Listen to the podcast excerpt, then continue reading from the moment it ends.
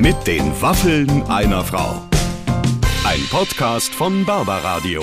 Ladies and Gentlemen, das ist eine neue Ausgabe mit den Waffeln einer Frau. Heute mit einem Mann, den lieben Sie einfach durchgehend überall in Deutschland. Axel Prahl ist bei uns. Lieber Clemens, hast du Axel in diesem Gespräch nochmal von der anderen Seite kennengelernt? Ja, erstmal habe ich festgestellt, ich meine, man wusste natürlich so ein Charaktertyp, aber Ja. wenn man nur seine Stimme hört, Mann, hat der eine Stimme, oder? Es ist ja wirklich Erotik und Männlichkeit gemischt mit Humor und nordischer äh, Eleganz. Also da ist alles mit dabei. Da, da würde ich auch noch mal gern so eine halbe raue Oktave tiefer sprechen. Der ganz toll. Da ganz kannst toll. du dich noch hincoachen.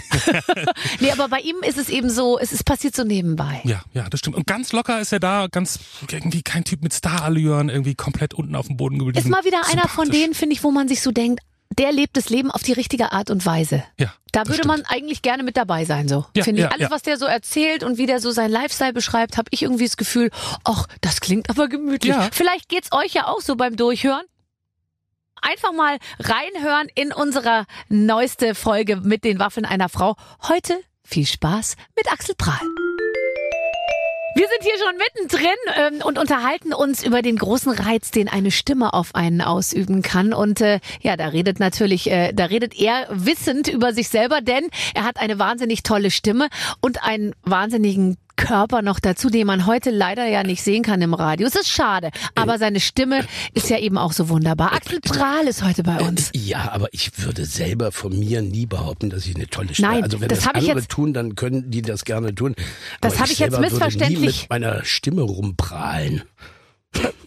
Das war schon mal ganz gut. Ja. Nee, das habe ich missverständlich gerade formuliert. Du hast völlig recht. Du hast nicht selbst über deine Stimme gesprochen, sondern ich habe über deine Stimme geschwärmt. Und ähm, wir haben uns gerade darüber unterhalten, wie toll das ist, wenn man aufgrund der mangelnden, des mangelnden Sehenkönnens ja beim Radio manchmal ähm, auf so eine Stimme so achtet. Und dann, ich habe mich letztens in Prinz Charles verliebt zum Beispiel. Der hat auch eine ganz, ganz tolle Stimme. Und weißt du, wer noch wahnsinnig toll klingt? Man Wer? glaubt es nicht, aber Maggie Thatcher.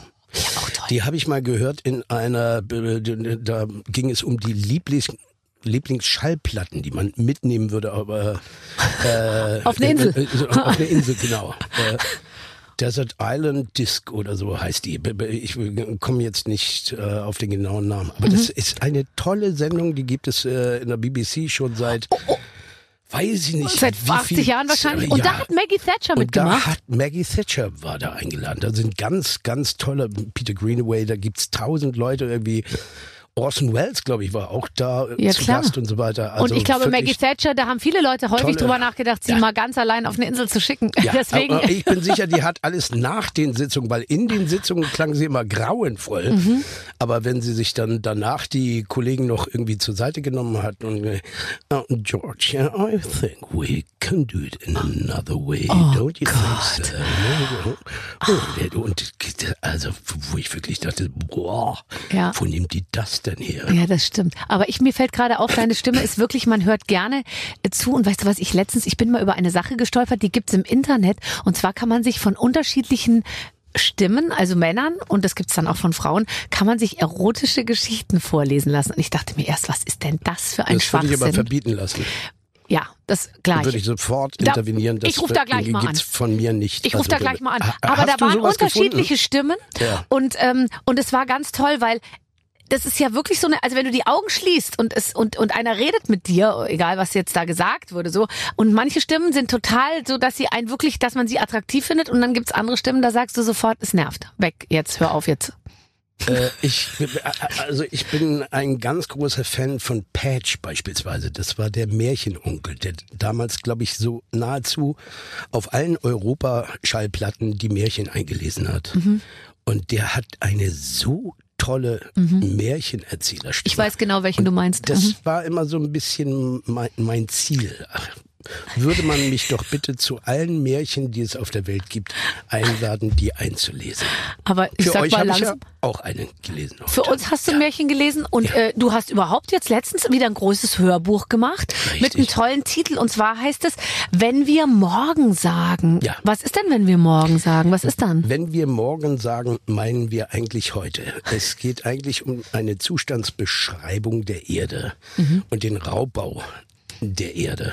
Und äh, das sind sehr, sehr unterschiedliche Geschichten, die sich äh, auf unterschiedlichen Terrains und mit verschiedenen Stilarten einem bestimmten Thema widmen. Da Okay. gibt es zum Beispiel Viola, heißt das eine Stück, und Pandora, das sind die beiden Geschichten, in denen ich mitwirken durfte. Und äh, Pandora ist eine Expedition äh, in zum zum Nordkap, also in zum Nordpol und die Polkappen sind schon so weit abgeschmolzen, dass man jetzt Bohrungen genehmigt hat. Okay.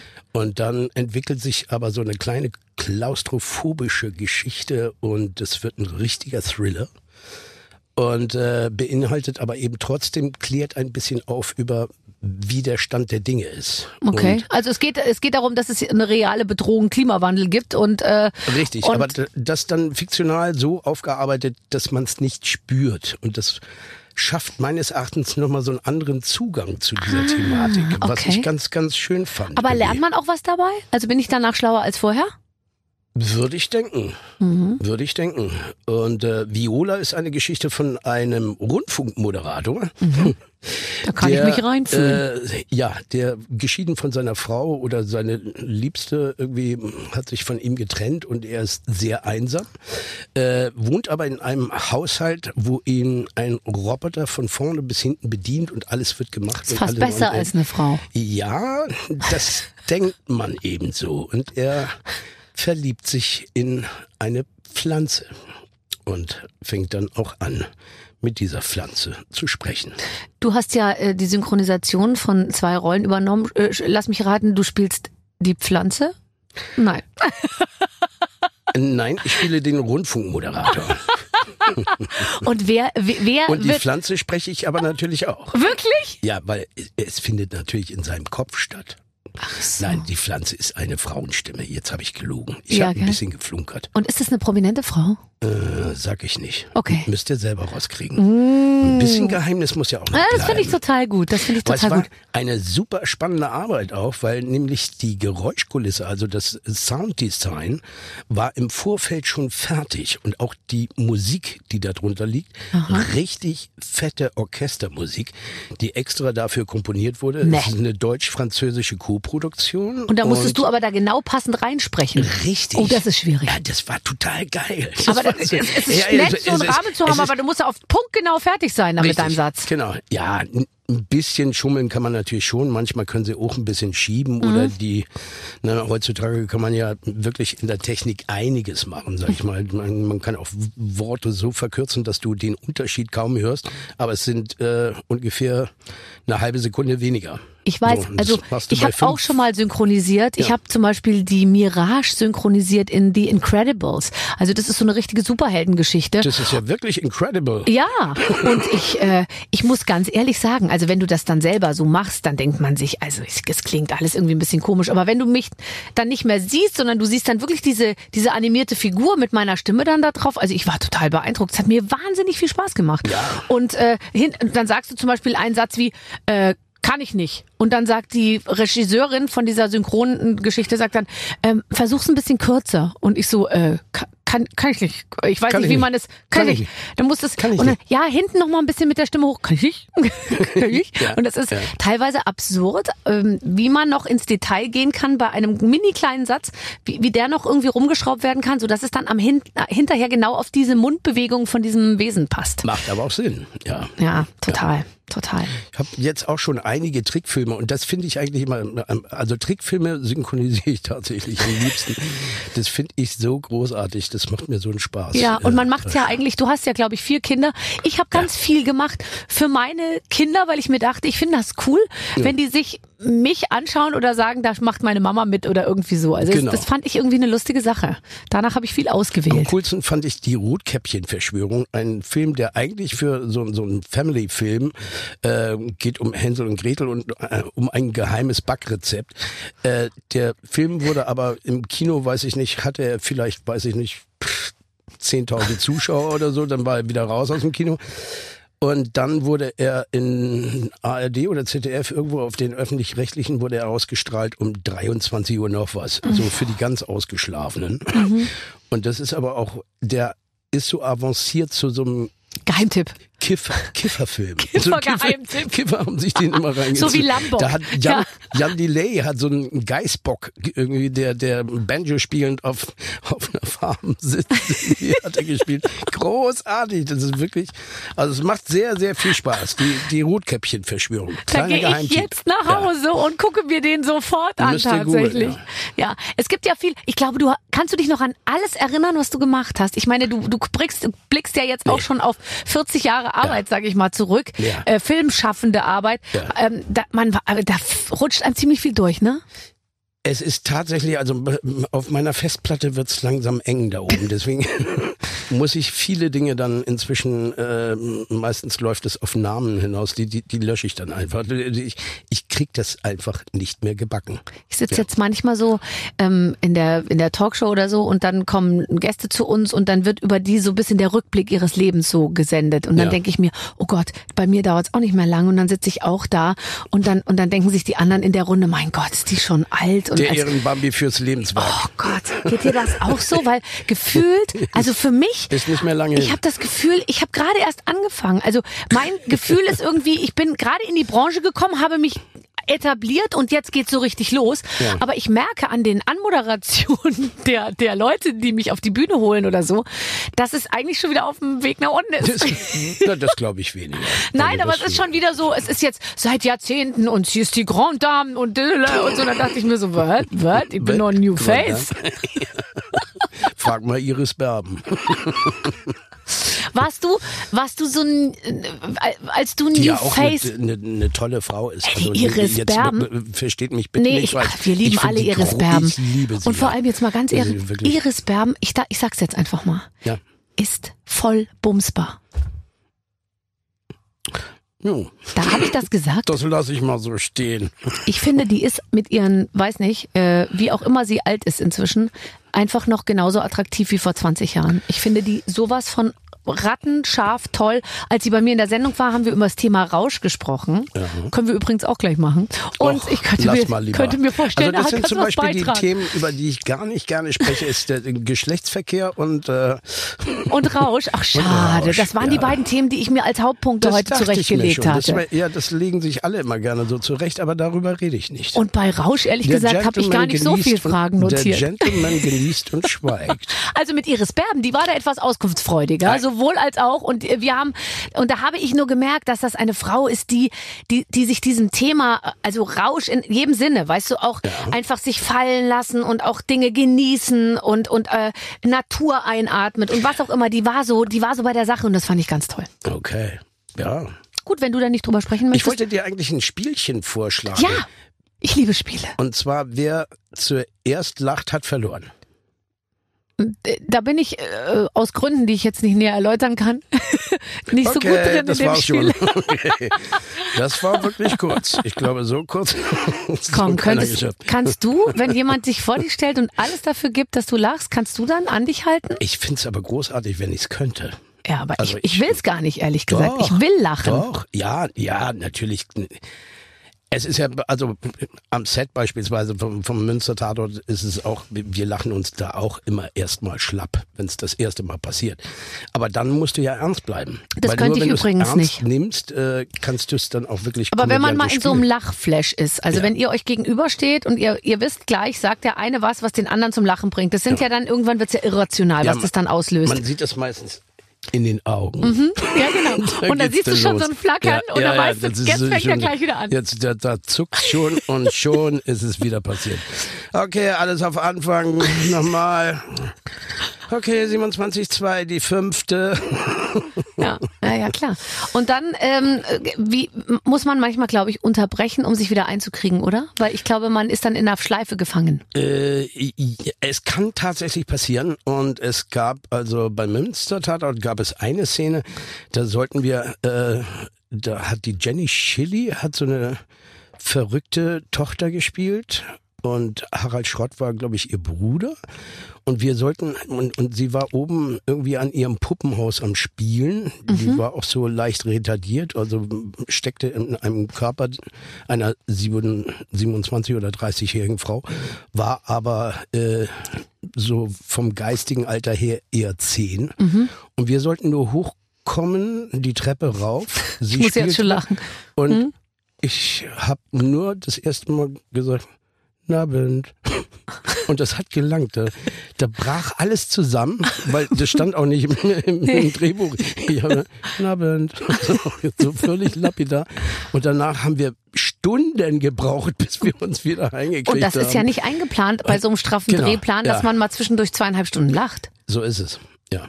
Das ist dann, da ist dann einer sehr verzweifelt am Ja, Set, der wir haben- versucht, die Zeit wieder Wir haben irgendwie dann hinzukriegen. tatsächlich unterbrochen und Ja. haben es dann aber wieder hingekriegt. Nee, das, das muss man dann. Ich kenne das mit Hubertus, meinem Kollegen, wenn wir manchmal so Aufsager oder Trailer machen und einer muss lachen. Hubertus kann sich nicht gut lange Namen merken. Und dem schreiben sie immer in die Anmoderation die ganz schlimmen Doppelnamen. Weißt du, die Frau Käseberg Upfensträuch oder Frau Ruth Krützbaumer äh, Eckehardt und so. Ja, und dann sehe ich schon au- auch in seinen Augen, oh, jetzt wird's eng, jetzt, Jetzt wird's eng und so. Und genauso ist es dann tatsächlich Und auch. schon stolpert er. Ja. Hast du zu Hause ein großes Bücherregal? Ich habe mehrere große Bücherregale Oh, tatsächlich. also wirklich? Ich, ja, ich glaube, wir haben zu Hause knapp, naja, also meine Frau äh, hat Archäologie studiert, ist Doktor der Archäologie. Oh. Das heißt, die hat schon mal viel Bücher mit in die Ehe in gebracht. Cambridge ihren Master gemacht und in Oxford ihren Doktor und äh, also Wo hast du die denn her? ja, So was begegnet einem ja wohl nicht das jeden Tag. Sag ich nicht. Darüber rede ich. nicht. Das ist gut, okay. Also dann lass uns über die Bücher reden. Ja, und sie hatte eben Unmengen von Büchern und ich hatte natürlich auch Unmengen von Büchern und jetzt haben wir unsere Haushalte zusammengeschmissen und ja, dann hatten wir noch mehr Unmengen von Büchern. Dann haben wir noch ein Haus gekauft, in dem Unmengen von Büchern standen und jetzt ersticken wir fast in Büchern. Wo hast du die auch Na, so stapelnd neben dem Bett können sie- liegen mit so Einmerkern? Ja, Unterstreichst du mit dem Bleistift, wenn dir was gut gefällt?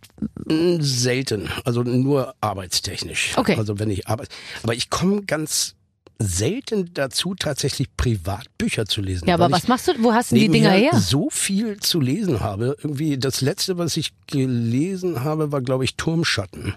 Nee, gar nicht wahr. Äh, Übermenschen. Über Menschen. Unterleuten und Übermenschen Ach, von über, hier, Juli C. Juli C. Toll, toll, toll. Großartige Ja, Bücher. Übermenschen habe ich noch vor mir. Übermenschen, Ja. sehr empfehlenswert, eine tolle Geschichte und passt eben auch, weil wir sind ins Brandenburgische gezogen. Und, Und da das, spielen ja immer die Geschichten und da von Juli C. diese Geschichten und das ist wirklich eins zu eins. Das Aber ist das so ist ja interessant, großartig. was du sagst, dass du, äh, du sagst, äh, ich habe irgendwie nämlich gelesen, du hättest irgendwie 50.000 äh, Bücher, aber Mhm. wenn du sagst, ich komme eigentlich selten zum Lesen, ich dachte, du bist jetzt so eine totale Leseratte, der, hast du die denn dann alle gelesen oder hast du die einfach nur gekauft und hingestellt? Ich bin fasziniert von Büchern und kaufe sie mir immer. Also äh, eine meiner Lieblingssendungen ist äh, von Herrn Scheck, Ja. die, die, Ja. Der die Belletristik und, und Sachbücher irgendwie äh, da ja, also- auseinander pflückt und die Bücher dann immer entweder in die Tonne schmeißt oder auf den Stapel legt. Bin ich ganz großer Fan von. Und äh, da schreibe ich mir immer die Titel auf und bestell die dann auch gleich am nächsten Tag. Und dann, so, und wie sortierst du? Sortierst meine du nach? Frau liest sie dann. Und die muss mir dann Inhaltsangabe. Also ich, ich krieg dann immer Kaisers Erläuterung von meiner Frau. Aber das ist doch wahnsinnig lustig. Wirklich. Ich find's eigentlich auch toll. Und ehrlich gesagt, wenn ich in ein Haus komme, wo keine Bücher stehen, es gibt's ja manchmal, Ja, dann kommt einem das total komisch vor. ja. ja. Oder? Dann denke ich immer, ich bin in einer Möbelausstellung. Ja, das ist stimmt. so in Kaufhäusern. Aber selbst die haben ja Bücherattrappen da. Ja, das frustrierendste, was ich je gesehen habe, war eine Home Story mit Britney Spears und die, die Crips oder so hieß das oder oder Trips oder Grips, glaube ich. Und das war bei waren wurden immer große Stars zu Hause besucht, was immer schlimm ist, ehrlich gesagt, weil es ist eigentlich Ja. wirklich immer Ja, schlimm. Und und dann saß Britney Spears in diesem auf so einem riesigen Sofa und ich fürchte, sie ist ein, in ein Haus gezogen in irgendeine Beverly Hills Villa, die vermutlich vorher schon von jemand anderem eingerichtet war. Genau, möbliert wurde. Und im Hintergrund war also ein riesiges Bücherregal und da, da standen zwei große Bildbände so schräg und ansonsten saß dann Teddybär und dann war da noch so Ding und eine Vase und eine, What? keine Ahnung. Und das ganze Regal war, war leer und das, das fand ich so, schreck, so schrecklich. Gott. Das, da muss ich mal dran denken. Ja. Ja. Aber es gibt ja so Sendungen auch irgendwie, äh, wo, wo immense Villen für zig Millionen Dollar irgendwie verkauft werden. Mhm. Äh, so Maklergeschichten eigentlich mehr oder weniger. Mhm. Und da denke ich auch immer, boah, ey, was die da für einen Rotz verkloppen irgendwie für, für so viel Kohle. Ja, also ganz, ist- ganz selten, dass ich, dass ich sage, wow, also das hätte ich auch gerne. Ja, es ist doch interessant, was der vermeintliche Reiche irgendwie für Prioritäten setzt. Ja. Also immer toller Aus, also View oben. Man muss von, von oben auf alles runtergucken, das kann man ja noch nachvollziehen. Und dann, was mir sehr häufig auffällt, auch im Alpenländischen, Garagen. Garagen sind wichtig. ja. Garagen sind wichtig. Das heißt, du hast also die schönsten Häuser, aber du hast unten erstmal so ein Betondings, wo du vier Garageneinfahrten hast. Ich persönlich habe keine, keine einzige äh, Garage und ich würde einen Teufel tun, ähm, jemals eine Garage zu haben oder zu bauen. Ähm, wie, wie stehst, wie hältst du es mit der Garage, sprich? Wir haben die mit dem Haus erworben. Na gut, dann. Wir wollten das Haus haben, da mussten wir die Garage mitkaufen. Und es ist aber, äh, da stehen meistens Möbel drin. Ich wollte gerade sagen, ich fahre doch nicht abends mit dem Auto in die Garage und mache die Tür auf und wieder zu und ein, und, und ein Tor, was ich per Knopfdruck Na, öffnet, gibt will es man ja auch mal- nicht. Ja, doch, da gibt's mittlerweile das so mit Knopfdruck. Das ist schon praktisch. Ja, du hast schon recht, okay. Also ich bin, aus mir spricht auch ein bisschen der Neid. Merkst du das? Ja, anscheinend. Ja, weil ich bin immer die Einzige Aber in der Nachbarschaft, lieber- die morgens den Schnee vom Auto so, weißt du, Ma- Magst du runterschiebt. lieber alte Häuser oder neue Häuser? Ich mag lieber alte Häuser natürlich, ähm, weil ich finde, dass bei neuen Häusern muss man sehr viele, also konsequentes Neues bauen, finde ich toll. Wenn jemand wirklich sagt, ich baue jetzt einen Glaskasten hier hin und, und mache das auf dem neuesten Stand, was die Energieversorgung und so angeht. Aber, Ja. aber ich bin immer für ähm, alt und, und sogar vielleicht auch manchmal bescheiden, manchmal auch nicht bescheiden, aber auf jeden Fall will ich das Gefühl haben, dass da ein Patina sich angesetzt hat in dem Haus, der, der durch nichts, durch keine noch so geile Sanierung auf der Welt ähm, irgendwie hinzumogeln wäre, weißt du? Ja, ich glaube, ich verstehe, was du meinst. Was mich irritiert, ist bei der modernen Architektur, dass die Symbiose von Kunst und Bauen, Ja. die ist irgendwie weg. Die ist irgendwo verloren gegangen. Wie meinst du Kunst? Also, fr- Ku- früher Kunst, Handwerk. Stuck, Stuck. Ja. Nehmen wir mal Stuck, nehmen wir Fenster, Ja. die, äh, äh, ne, der goldene Schnitt, Mhm. äh, äh, lauter so Dinge, Fenstersimse, eben, die Ja. in, Marmor gefasst waren oder was weiß ich nicht.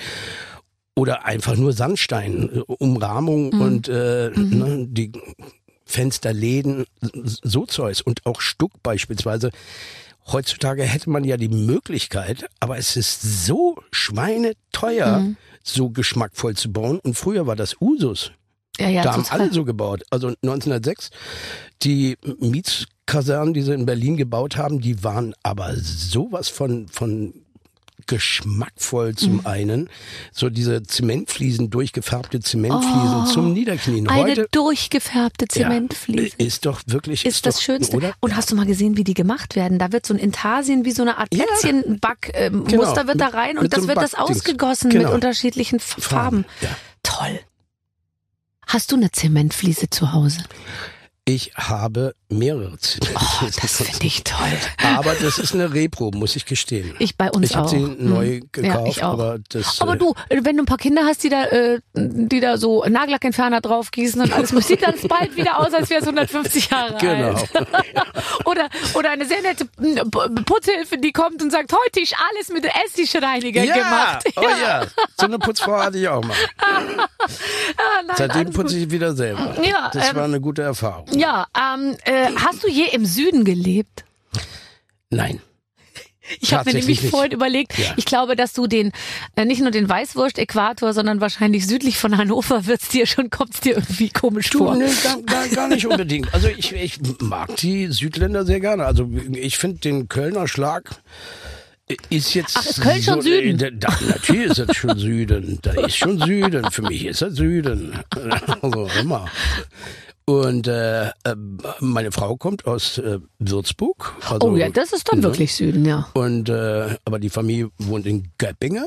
Okay. Göppingen? Oh, Göppingen, das ist schon ganz tief. Also Göppingen Ja, bei ja, das- Nürtingen, um die Ecke von Nürtingen. Sindelfingen bei Genau. Hechterdingen, Blochingen. Ja, aber die, die, das sind wunderbare Menschen dort. Also ich mag die. Ja, sehr, und die sehen gerne. aus wie du letztendlich. Ja, also es ist und jetzt das Bayerische, das mag ich auch sehr gerne. Das ist arschig, Also? Ich bin ja aus das München. Ich bin ja aus München. Ich Ich bin bin ja dem, äh, dem bayerisch-österreichischen äh, gegenüber sehr Aber wieso verpflichtet. hört man das nicht mehr? Weil ich äh, natürlich äh, totale Anpassung mache. Wenn du jetzt aus Bayern wärst, dann würde ich mit dir eher so sprechen. Da Wirklich? du aber aus dem Norden kommst, rede ich mit dir so. Ja, Und das wenn du aus Berlin, Ist doch super. Warum magst, magst du es nicht bayerisch? aber jetzt mal ganz ehrlich, das kannst du ganz gut. Ich finde ja, dass bayerisch relativ simpel ist, weil es sind ja nur Vokale. Also, Und also es hat so- auch was mit Körperhaltung. Wenn du die richtige Haltung hast, dann kommt das aus dem Mund auch automatisch Genau, raus. also der Satz, ich habe auch eine Uhr, heißt ja auf bayerisch I-A-A-A-Uhr. More or less. Also das wird ein bisschen, Uhr. Ja. Ja, schon, schon äh, hast du bayerisch. Gell? Es Das gibt ist so lustige Sketche, gab es mal früher, wo sich so zwei Wilderer unterhalten, so zwei bayerische Wilderer irgendwie in Ja. den Bergen. Und das war immer nur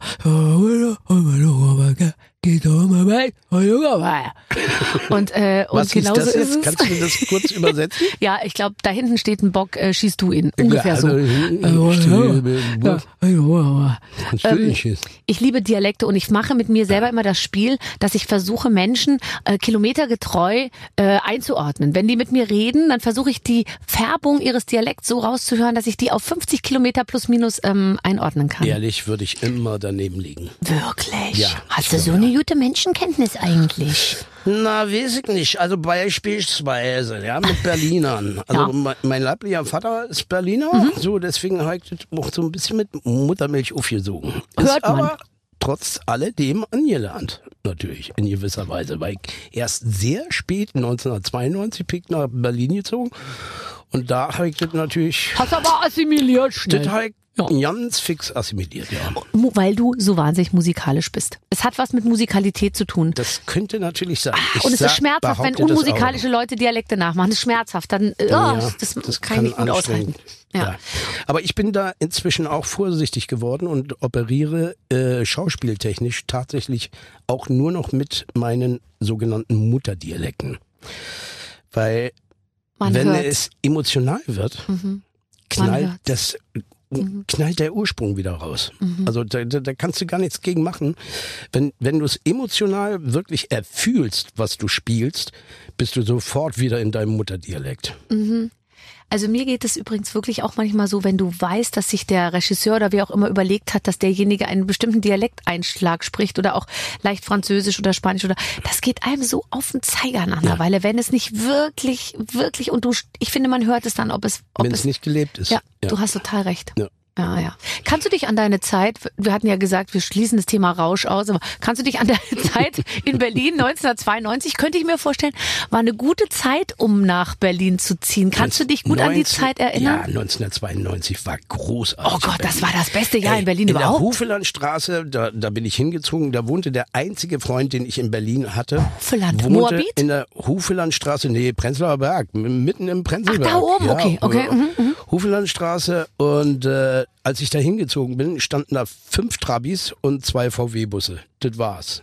So, ansonsten war die Straße leer. So und äh, Kohleheizung, äh, Kohleheizung natürlich. kalt, Ko- Ja, und meine erste Miete waren 137 Mark und 17, werde ich nie vergessen, für eine 170 Quadratmeter Altbauwohnung mit Stuck und allem Pipapo. Ja klar, ich mein altes schrammeliges Bad und so weiter, Egal. alles rausgerissen, Heizung, Etagenheizung eingebaut, Fliesen abgeschliffen und so weiter. selber? Du ja, selber? haben wir alles selber gemacht. Wer ist denn wir? Ja, also wir sind damals WG. Also ich bin erst in die Huflandstraße, die Wohnung gehörte dem Bruder meines damaligen Freundes, der nach England gehen wollte, aber schon nach zwei Monaten, er wollte eigentlich für zwei Jahre nach England, Ja. kam aber nach zwei Monaten zurück und sagte, ich brauche jetzt meine, alle. ja, ich brauche jetzt meine Bude wieder.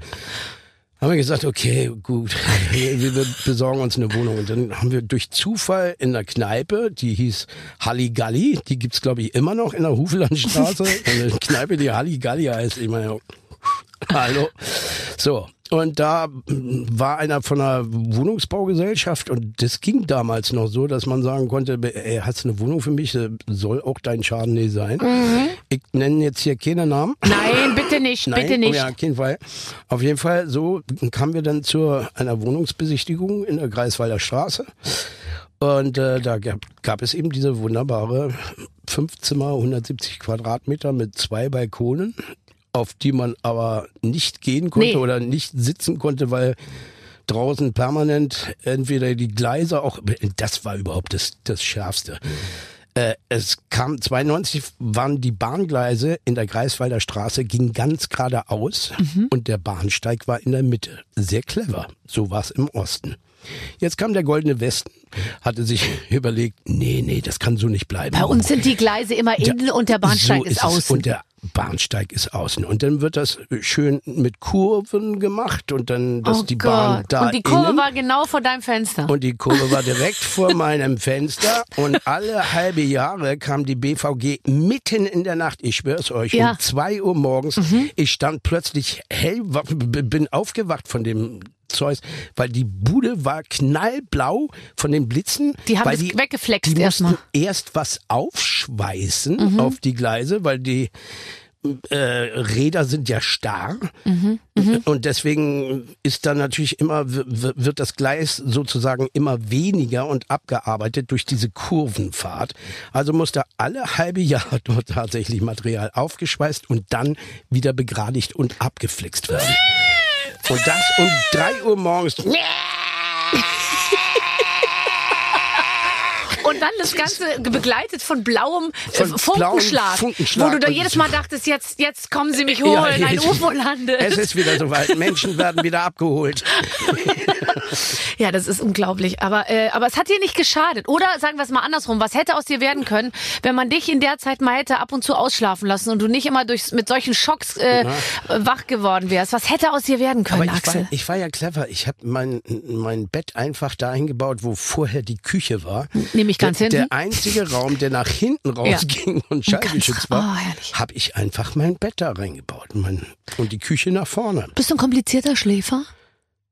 Nee. Inzwischen schlafe ich so gut wie überhaupt gar nicht mehr. So senile Bettflucht. Ich weiß auch nicht. Ist es wahr? Weil ich würde dich so Uhr einordnen, dass du, du legst dich hin und sagst, bemühe Ja, ja, und dann schläfst du. Du, ja, natürlich, das ja. Ich schlaf mitten im Gespräch am ge- gelingt mir tatsächlich. Mhm, Ich setz mich hin am Set auch gerne mal, wenn Umbaupause so Oh. Mhm. zack weg.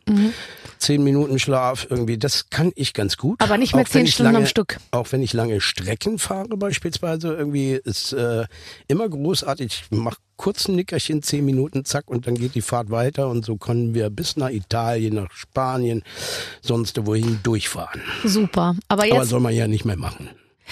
Nicht mit dem Auto, mit dem Fahrrad jetzt nur noch. Oder Jetzt mit dem Zug. mit, mit dem ja. E-Bike, Mit dem, ja, mit dem Lastenfahrrad. mit dem Subventioniert. Lastenfahrrad. Hast du dir schon eins gekauft? Ich hatte schon Lastenfahrrad, bevor es die veganen Füßlingsschuhträger äh, für Ehrlich? sich entdeckt haben. Ja. Und, ähm, und muss ganz ehrlich sagen, das ist eine tolle Sache. Allerdings, wenn die Kinder dann jeweils schwerer als 35 Kilo werden, dann wird's wird's wirklich, ist ist, es blöd. nicht zu machen. Ja. Und, ähm, und, und abgesehen davon, das ist gar nicht so ungefährlich. Man denkt immer, ach, drei Räder sind stabiler als zwei. Aber Fakt ist, wenn du ein bisschen in die Kurve gehst, dann, dann, dann kann das Dann echt ist leicht kippen. gefährlich, ja. Ja, Ja, und, ja. Ähm, und so. Aber ich meine, es Deswegen war fand, fand ich diese dreirädrigen eigentlich immer ganz gut. Wisst ihr, die, die, den, Ja. die hinten so einen Korb drauf haben. Ja, ach so, ja, das kommt bald in- wieder auf dich zu. ja. Wart noch zehn Jahre, da kriegst du so ein Ding geschenkt. Ja, wahrscheinlich. Ja. Ich finde überhaupt, dass die Strecke zwischen äh, jetzt kann ich endlich laufen und krieg alles irgendwie auf die Reihe und äh, jetzt kann ich nicht mehr laufen, mir tut alles weh. Ich finde, die Strecke dazwischen ist ganz schön kurz. Das geht wirklich auch? schnell. Ja, ja, ja. Also doch, du hast mal ja. gute 25 Jahre dazwischen und dann, dann geht's schon wieder bergab. Aber wollen wir den Menschen nicht doch Hoffnung und Mut geben irgendwie? Nee. Es ist gar nicht so schlimm. Es nicht, ich denke einfach immer, ich bin immer noch 30 und mir geht's gut. Und äh, dann fühle ich mich auch so. Ist ja auch so, jetzt mal ehrlich. Also ähm, ich glaube, dass wir wir werden ja alle viel, viel, viel älter und deswegen geht Altwerden vielleicht viel, viel später los. Und ich habe mir eigentlich auch vorgenommen, nicht mehr über Alter mit jemandem zu reden, weil früher hat man oft, weißt du, dann Und auch so nicht mit über Krankheiten. Bitte nicht. Nein, da- das sowieso nicht. Aber ich finde, dass man mit Leuten oft so, sie in ihrem Alter und so. Und ich finde, Ja. das ist echt was, das würde man heute tatsächlich, finde ich, nicht mehr machen, weil es auch gar nicht mehr angemessen ist. Ich habe so viel 85-Jährige kennengelernt, die so viel fitter und cooler und, und, und So ist aktiver Ja, sind als, als 30-Jährige. Und das hat gar nichts mehr zu sagen. Wohl wahr. Allerdings Ich tut seh's mir schon ganz genauso. manchmal, als wenn ich mich Aber ganz dein lang Rücken bücke, ist schon- du hast mein Rücken, ja? Hast du aber, Rücken? Ja, aber dann strecke ich mich wieder und mache beide Beine hinter den Kopf, was ich fast noch kann. Ich hatte auch schon- mal einen Bandscheibenvorfall tatsächlich. Jetzt reden wir doch Und über Krankheiten. Lustigerweise Jetzt ich, erzähl. Na, in einem Film habe ich jemanden gespielt mit Bandscheibenvorfall. Und ich dachte, ich übertreibe das vielleicht irgendwie so. Äh, War mir echt unsicher. Und dann hatte ich tatsächlich einen und dachte, Du hast untertrieben. ich habe untertrieben. Eigentlich habe ich untertrieben. Und jetzt, wie geht's der Bandscheibe? Jetzt geht's ja wieder hervorragend. Es gibt da sehr schöne Übungen Ja. mit einem Hüpfball. Ich sehe es nicht. Es tut mir leid, ich, es tut mir leid, Axel. Ich will, ich kann mir so viel Ich vorstellen. möchte dieses Bild nicht haben. Nee, und dann und bist du jemand, der diszipliniert daran arbeitet, dass sich dass sich die Muskulatur rund um die Wirbelsäule wieder aufbaut? Im Leben nicht. Vergiss es doch. Das geht eine Woche gut und dann sind wir wieder beim alten Und dann ist die, die, äh, die Luft aus dem Hüpfball raus. Ja, voll. Und was man sich dann alles anschafft auch, gell? Mein Vater hatte so einen Stuhl. Kennst du den noch? Der, der war so aus Holz. Und der hatte so zwei Polster vorne, so kleine, wo man die, Die man Knie so, aus- drauf. Ach so, die, ja. Und dann ja, war das wie so ein. Schaukelstuhl und dann saß man da so drauf und es soll angeblich die untere Wirbelsäule irgendwie entlasten. Ach so, nee, ich, ich dachte, du meinst diese Fernsehsessel, die man so ausklappen kann, wo man dann mehr oder weniger drin liegt. Ja, das kenne So, ich. ist an der Seite so ein Hebelchen. du Cradle Position. Cradle Position. Boah, da kommst du nie wieder raus. nie wieder raus. Ich, ich, ich komm, komm da nie wieder raus. Aber du kannst doch, du bist ja Star. Du bist ja, du bist ja ein Star. Ich hab den Alle lieben abgehoben. dich. Du, Ja, du kannst ja jederzeit einfach, egal wo du bist, sagen, ich würde jetzt gerne in die Cradle Position. Und dann kommen zwei junge Mitarbeiter und legen dir den Stuhl einfach so nach hinten. Und, und, und hol mich wieder raus. So, wir spielen jetzt ein Spiel. Die Redaktion hat liebevoll etwas vorbereitet. Ach, das ist ja toll. Oh Gott. Hallo lieber Axel, hallo liebe Barbara. Frank Thiel ermittelt schon seit fast 20 Jahren vor der Fernsehkamera, egal ob Machete, Bohrmaschine oder Klobürste. Axel kennt einen passenden Mordfall und den dazugehörigen Täterprofi. Nee, das zugehörige Täterprofil ist sehr klein gedruckt, Entschuldigung. Oh. Ähm, Soll ich dir meine Brille Nein, es geht schon. Bei der Gelegenheit haben wir uns gefragt, was passiert eigentlich, wenn Promis plötzlich durchdrehen und sich mit etwas anderem als Presseinterviews oder Instagram-Posts massakrieren. Wir haben euch ein paar Namen rausgesucht. Barbara wird einen Namen ziehen und wir wollen dann von euch wissen, wen, warum und mit welcher Tatwaffe würden die jeweiligen Promis töten. Wir sind gespannt und wünschen viel Spaß. Oh, das das, ist ist ja alles Kollegenbashing. Das lehne ich ab. Äh, Nee, kein Kollegen-Bashing. Ist Äh, ja Jetzt doch. pass auf, wir gucken ich, uns ich die Sache mal unterstelle an. ja, dass dieser Kollege, der jetzt gezogen wird, Ja. oder die Kollegin, Jemand äh, um, aber jemanden umbringt. Aber es ist ja jetzt an dir oder an uns, eine lustige Geschichte auszudenken. Oh, guck mal. Wer So ist es denn? Barbara Schöneberger gezogen. Barbara Schöneberg. Was, wie, wie würde ich jemanden umbringen und warum? Wie du jemanden umbringen würdest, es kommt wahrscheinlich sehr darauf an, was dir derjenige getan hat Ja. oder weshalb du ihn umbringst. Also das Motiv würde hier an vorderster Stelle stehen. Und ich glaube, also wegen sexueller Nötigung würdest du wahrscheinlich niemanden umbringen. Was? Nötigung? Mir ist gar nichts aufgefallen. Äh, junger Mann, kommen Sie noch mal her. Und äh, also insofern kann es sich eigentlich nur um einen ganz schweren Betrug, nee, wahrscheinlich Jemand hat mir vielleicht was zu essen weggenommen? ja oder deine Kinder entführt. Nee, Und ja, ich glaube, dann wirst ich, du bei mir zur geht's schon Bestie. vorher los. Dann- bei mir geht's schon vorher Ja. los. Äh, genau. Äh, ähm, Mundro Mundraub. Mundraub. Ja.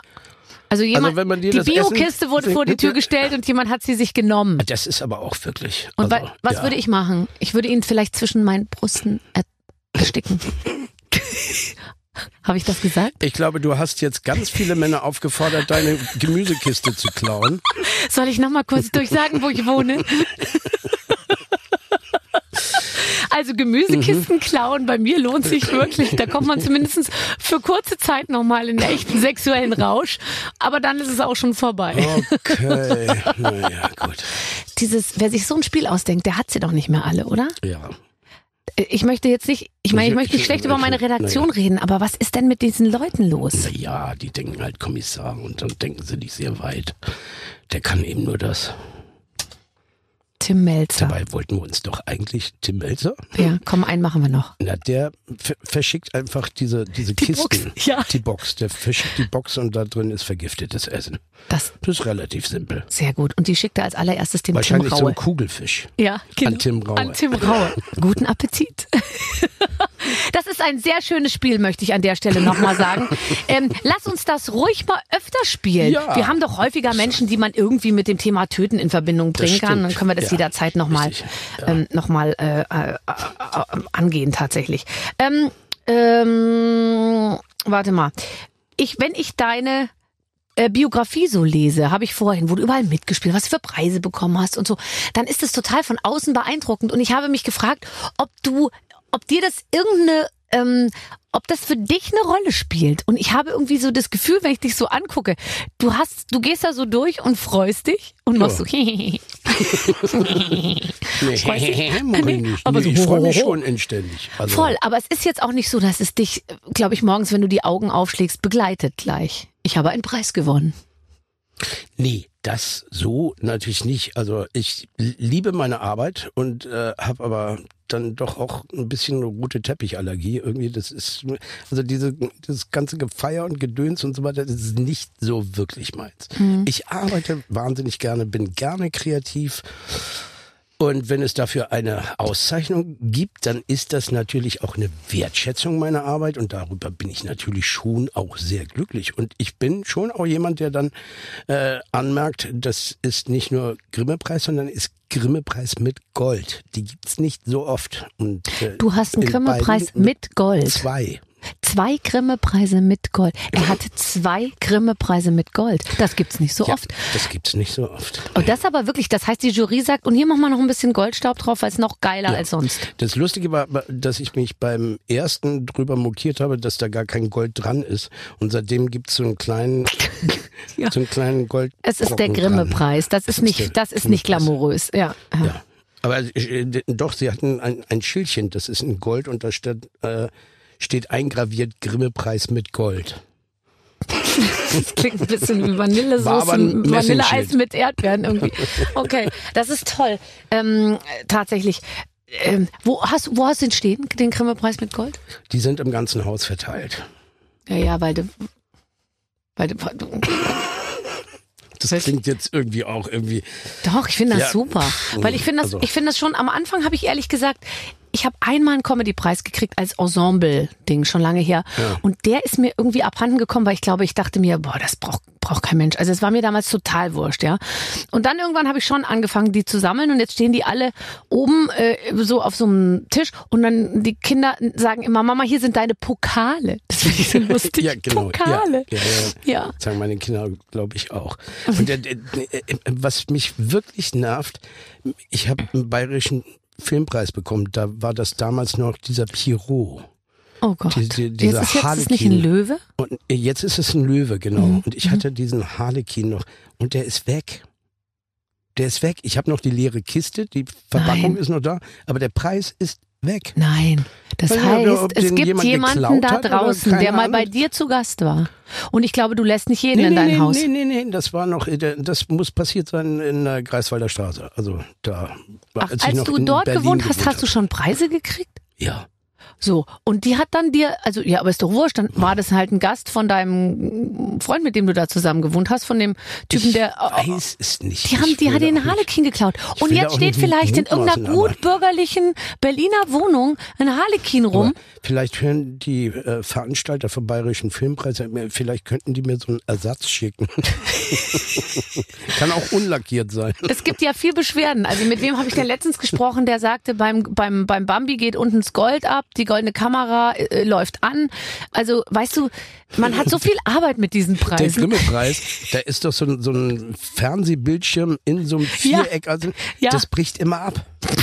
Und dann sieht das Ding aus wie ein Flaschenöffner. Das kann doch nicht sein. Das kann doch nicht sein. Ja. Ja, also. Hast du noch Kontakt? Ähm, du hast gerade über die Leute gesprochen, mit denen du da zusammen gewohnt hast.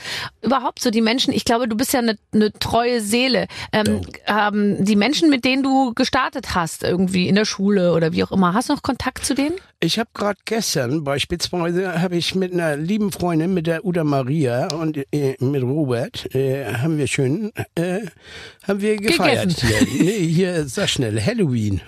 Ehrlich? Ja, die waren bei Alte mir zu Schulfreunde. Gast. Und die, ja, wegen Uta bin ich überhaupt äh, Schauspieler geworden. Warum? Die hat damals, da wohnten wir in so einer WG äh, in Kiel damals noch. Und die sagte, Mensch, du blödelst immer so viel rum, kultivier das doch mal, werd doch Schauspieler. Weil ich wusste nicht, also Lehramtsstudio war irgendwie nicht so meins. Und ich war im fünften Semester und weil ich so viele Scheine hatte, haben die mich exmatrikuliert. Und äh, ja, dann musste ich mir irgendwas Neues suchen. Und die hat dann, dann vorgeschlagen, geh doch mal zur Schauspielschule. Ja. Ähm, das heißt, du hast eigentlich jemand gebraucht, der dir auf die Sprünge geholfen hat. Also von zu Hause wäre dieser Aufruf, geh doch zum Film, vermutlich nicht gekommen, oder? Auf gar keinen Fall. Nee. Nimm die Wäsche von alleine, die Schauspieler kommen. Nee, das geht doch nicht. Junge, du musst auf, wie du hast dein Studium abgebrochen. Bist du wahnsinnig. Aber man kann das aus Sicht der Eltern doch Ja, verstehen. natürlich, natürlich. Und nicht bei jedem sich. geht's so gut aus wie bei Nee, dir. ich Und ich muss ehrlich sagen, obwohl wir ja selber einen vermutlich also unsicheren Künstlerberuf ergriffen haben. Ich denke mir manchmal, bei, bei meinen eigenen Kindern werde ich vielleicht auch versuchen, die irgendwie erstmal auf so eine bürgerliche Bahn zu quetschen. Mein du studierst BWL und dann kannst du mal weiter Genau, gucken. sowas, ja. ja wür- Würde ich auch sagen, heutzutage. Ja, weil ich einfach auch weiß, wie unsicher dieses, Eben. dieses, dieses Gewerbe ist. Du, du kannst heute angesagt sein, aber morgen bist du schon weg vom Fenster. Das geht ganz, ganz schnell in diesem Geschäft. So Ja, es passieren. kann so viel Schreckliches passieren irgendwie. Richtig. Also man wird es dann doch, es ist einem ja selbst auch schleierhaft, wie es wie es funktioniert hat bei Ja. uns, oder? Und Ja. dass es dass es irgendwie so gut gegangen ist. Zur richtigen Zeit an der richtigen Stelle mit den richtigen Leuten. Und dann also zu erkennen, wo dir das Schicksal die Hand reicht, die Hand abzuschlagen oder die Hand zu nehmen. Das sind so die wichtigsten Dinge, worauf man die Kinder, glaube ich, vorbereiten sollte. Aber würdest du sagen, ähm, oh Mann, ich habe aber auch sowas von die, ich bin so die Ochsentour gegangen, ich habe mich so gequält, ich ich habe mich da so reingefuchst, ich habe alles gegeben. Oder würdest du jetzt rückblickend sagen, das war eigentlich, ich bin immer da hingegangen und wo ich hinkam, da öffnete sich irgendwie die Tür und ich bin durchgegangen und habe die Chance ergriffen. Aber du hast jetzt ja nicht, hast hast du dich so richtig gequält die ersten Jahre in deinem Job? Also ich sag mal, das äh, Landestheater, äh, Schleswig-Holsteinisches Landestheater, das war schon neben zwei Kindern als Vater dann schon auch echt eine Knochenmühle, muss ich sagen. Wir hatten 32 Abstecherorte mit deutsch-dänischem Kulturaustausch in, und du hast äh, heute in einem Wohnzimmer großen Theater gespielt und am nächsten Tag in der Stadthalle in Neumünster. Äh, das war eine sagenhaft gute Schule, aber es war auch irrsinnig viel Arbeit und ich war manchmal echt am Ende, muss ich schon sagen. Aber als Und das war Schauspiel- aber eine gute Schule. Das Ja. war wirklich, ich konnte mich ganz viel ausprobieren und ich profitiere heute noch eigentlich von den Bühnenerfahrungen. ja, glaube ich sofort. Ist so. Ich denke sowieso, wenn man eigentlich eine Arbeit vor der Kamera macht und nicht die Erfahrung hat, wie es ist, wirklich auf einer Bühne zu stehen. Ich glaube, mit dieser Bühnenerfahrung ist man immer wie soll ich sagen, ein vollständigerer Künstler, weil man einfach weiß, was es heißt, da zu stehen und dann reagiert auch mal keiner. Oder es reagieren ganz viele. Kennt man ja alles, ja. Ja, ja, ja, und das eben auch zu überstehen, so. Richtig. Und du hast ja vor allem immer noch, du hast ja was, was gemacht. Ich habe dich lustigerweise in meinem Kopf fast eher als Musiker abgespeichert als als Schauspieler. Das also freut was mich sehr. eigentlich schwer ist, ja. Du hast mir auch gerade eben von dir deine äh, eine Single überreicht. Timpete, eine Single, ja. Limitierte Auflage. Die musste- Timpete. Aber ich dachte, das heißt Timpete, weil es ist äh, Nein. äh, Timpete ist, ist, ist sowas wie eine Trompete, nur kleiner. Der Fischer und sein Flut, das ist so platt. Ja. Das ist ein plattdeutsches Lied. Und was ist Timpete? Late. Was? Timpete? Manche, manche Timpete, Butche, Butche in der See, meine Frau, die Isabel, will nicht so, als ich wo will. Kennst du das, ne? Ja, also inhaltlich kenne ich das, aber ja, siehst du. Und darüber habe ich ein Lied gemacht. Timpete. So, kennt ihr alle das Lied vom Fischer und sein Frau? Wo der Fisch immer den Fischer fragt, doch vertell, wat wo sie nu? Das Södehus verhörtelet, sie wohl ein grodet haben, dann muckt das Bam. Da hätt sie nu das grode Hus, de Fische wär beseelt, doch sie euch sech, bist du dusselig, wat hast du denn vertellt? Das Hus auch viel gröder sind, das ist doch kein Gewinn, geil nochmal hin. Und dann kommt der Refrain. Manche, manche, tippete, butche, butche in See. Jo. Ich muss gleich mit. Ich bewege mich gleich mit. Und davon gibt es jetzt, wie gesagt, so eine Single. Ja. Weil ich glaube, die letzte Single, die wirklich erschienen ist, war 1900, weiß ich nicht, 84, 86 oder So so. kommt's mir irgendwie vor. Single, Single gibt's doch schon gar nicht mehr. So. Was war die erste Single, die du gekauft hast? Ich weiß noch, welches meine erste war. Beatles. Elektrika, Salsa, Sven Feth.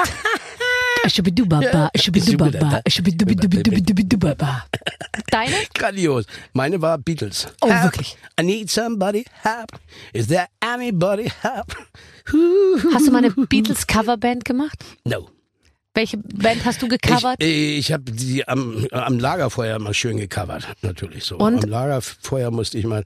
Das war immer sehr schön, weil alle waren schon am Knutschen und, und zu mir hat man immer gesagt, Mensch Axel, spiel doch noch einen. ja, so war das immer. Aber ist ja. auch nochmal gut gegangen, ne? Ja, du, äh, und so habe ich geübt und geübt und geübt.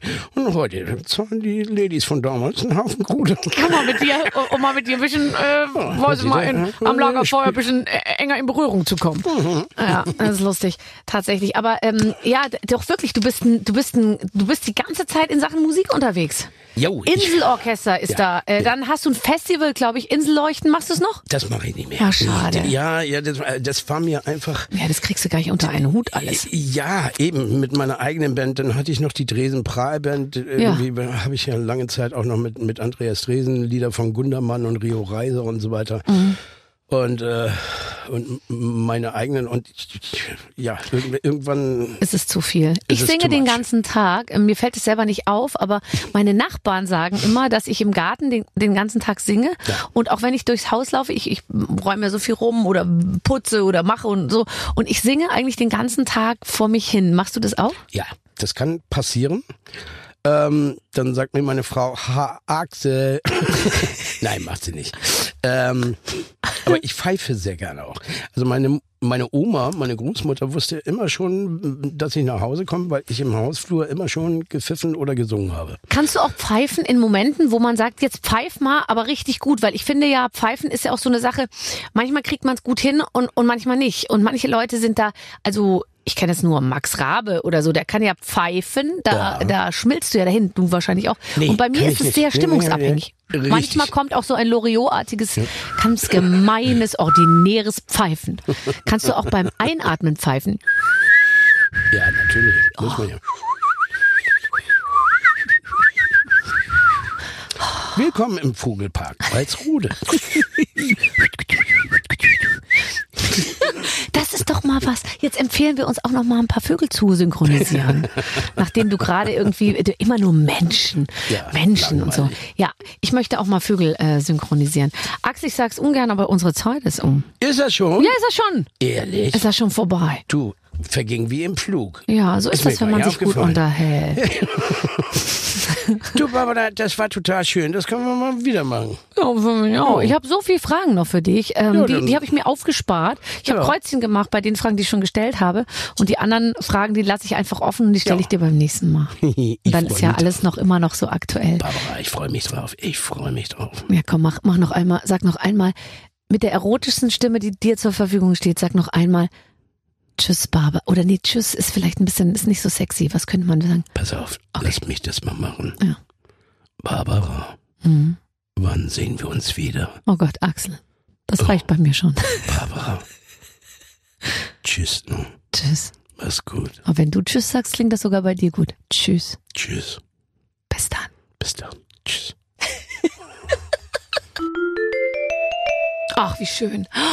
Ich bin immer noch, ich bin erodisiert, kann man Gut, sagen. es, es, es könnte jetzt sein, natürlich, Barbara, dass bei dir vom Haus die Gemüsekiste Die wird immer weg Die sein. wird jetzt gerade, während wir hier sitzen und uns unterhalten, kommt ein ambitionierter Mann, ge- geht Ja. gerade vorbei. Vielleicht nicht allzu groß, sodass er gemütlich stehen bleiben kann, Mhm. wenn ich ihn dann in meine persönliche Behandlung nehme. Ähm, mehr kann ich dazu nicht Berichte, sagen. berichte bitte, berichte mir. Ich berichte über alles, was passiert. Ich freue mich auf jeden Fall schon auf nächste Woche, weil dann haben wir wieder einen tollen Gast und äh, wir zwei sehen uns dann auch wieder, Clemens. Bis dann. Mit den Waffeln einer Frau. Ein Podcast von Barbaradio. Das Radio von Barbara Schöneberger. In der Barbaradio App und im Web. barbaradio.de